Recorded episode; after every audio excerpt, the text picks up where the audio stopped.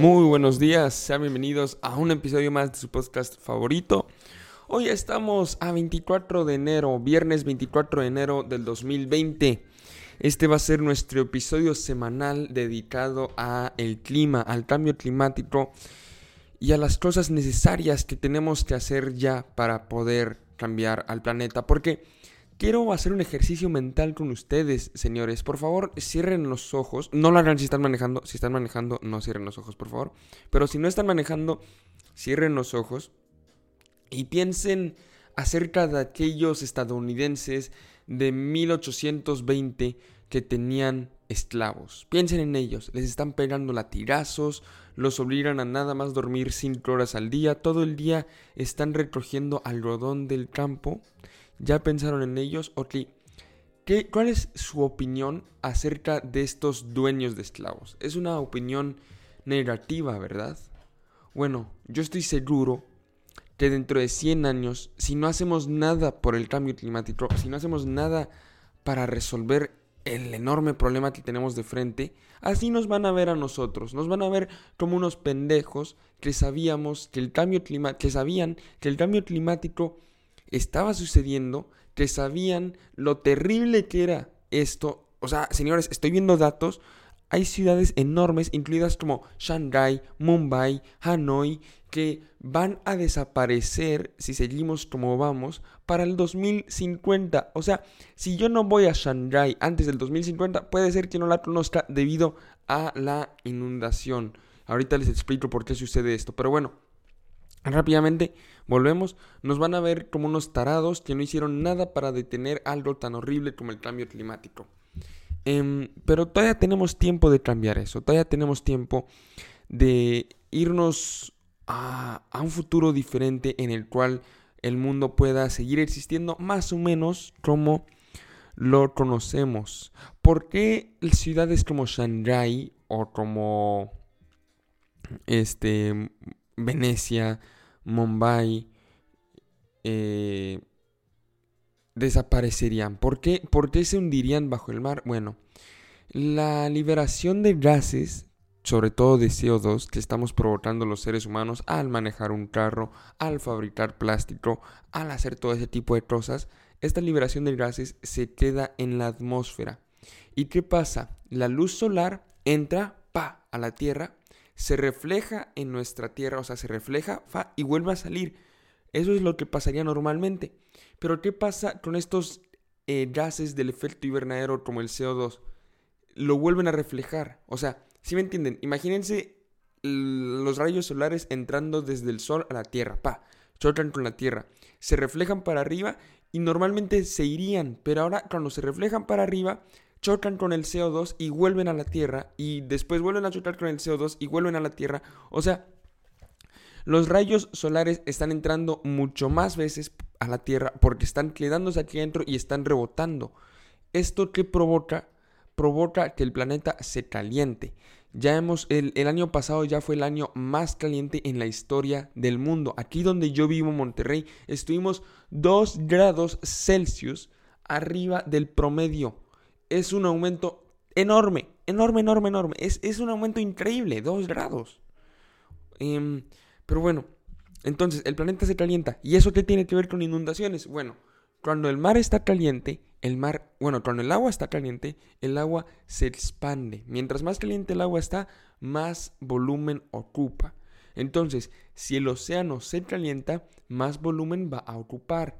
Y este volumen, ¿cómo se refleja? Bueno, con un incremento en este el nivel del mar. Y si incrementa el nivel del mar, las ciudades que están en la costa van a hundirse, como puede ser el caso de todo el país de Tuvalu que podría desaparecer bajo el mar. Es, está destinado a ser el primer país que desaparezca completamente bajo el mar, señores. Em, no es por ser alarmista, todo esto es de verdad. Y si no les importa Tuvalu, si ustedes viven en Montreal o en Chicago y ustedes creen que nada de esto les va a afectar, les da una mala noticia. Sí les va a afectar porque ustedes de dónde creen que salen este los, los migrantes. O sea, ¿ustedes de dónde creen que...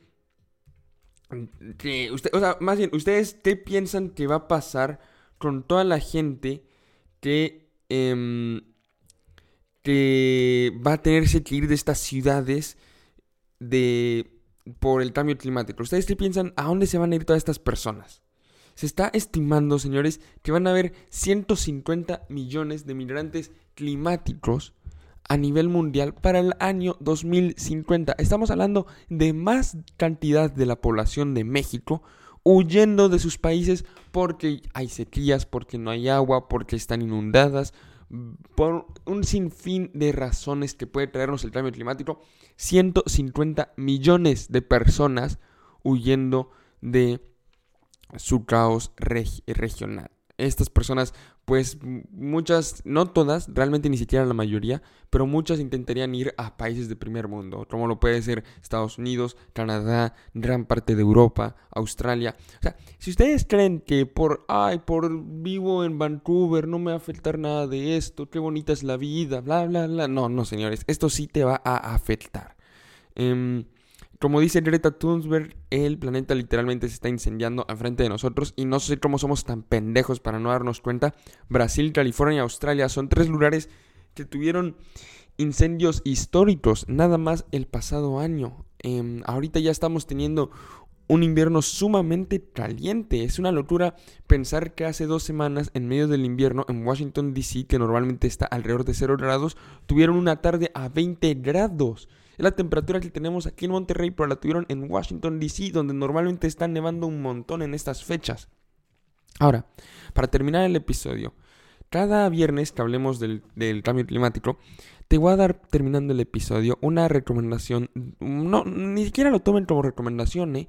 Tómenlo como una exigencia si ustedes quieren que sus hijos o sus nietos puedan tener una vida más o menos agradable. Así que esta es una exigencia no de parte mía, sino de parte de tus hijos, nietos, amigos, lo que tengas en tu vida, te lo están exigiendo, por favor. Cuida el tipo de café que tomas. Los cafés baratos, eh, muchos de los cafés baratos son así porque están provocando, porque los hacen en masa y al hacerlos en masa provocan una tremenda deforestación. Por eso te pido que por favor compres café que tenga una etiqueta ecológica, que te demuestre que es hecho este, de manera ecológica, sin deforestación. También evita comprar sobre todo las cápsulas individuales, esas famosas de Nescafé, de café instantáneo, que te lo haces rapidísimo. No las compres, por favor. Em, el creador de estas cápsulas, este John Silvan, se ha arrepentido públicamente de, de de crearlas por eh, la tremenda contaminación que éstas generan. dense cuenta que el mismo creador de las cápsulas está en contra de ellas. Al mismo tiempo, si puedes, evita utilizar máquinas eléctricas, por favor. Y si puedes, mejor aún, toma el café frío porque esto ahorra muchísima energía. Recuerda usar tazas reutilizables. Y como punto final, recuerda que los granos de tu café son compostables. En vez de tirarlos al basurero, tíralos en tu jardín.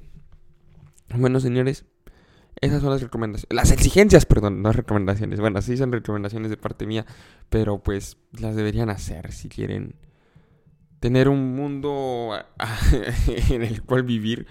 Em, por favor, síganlas. Nos vemos el lunes para el próximo episodio de Ale es Latino. Nos vemos el lunes. Hasta luego.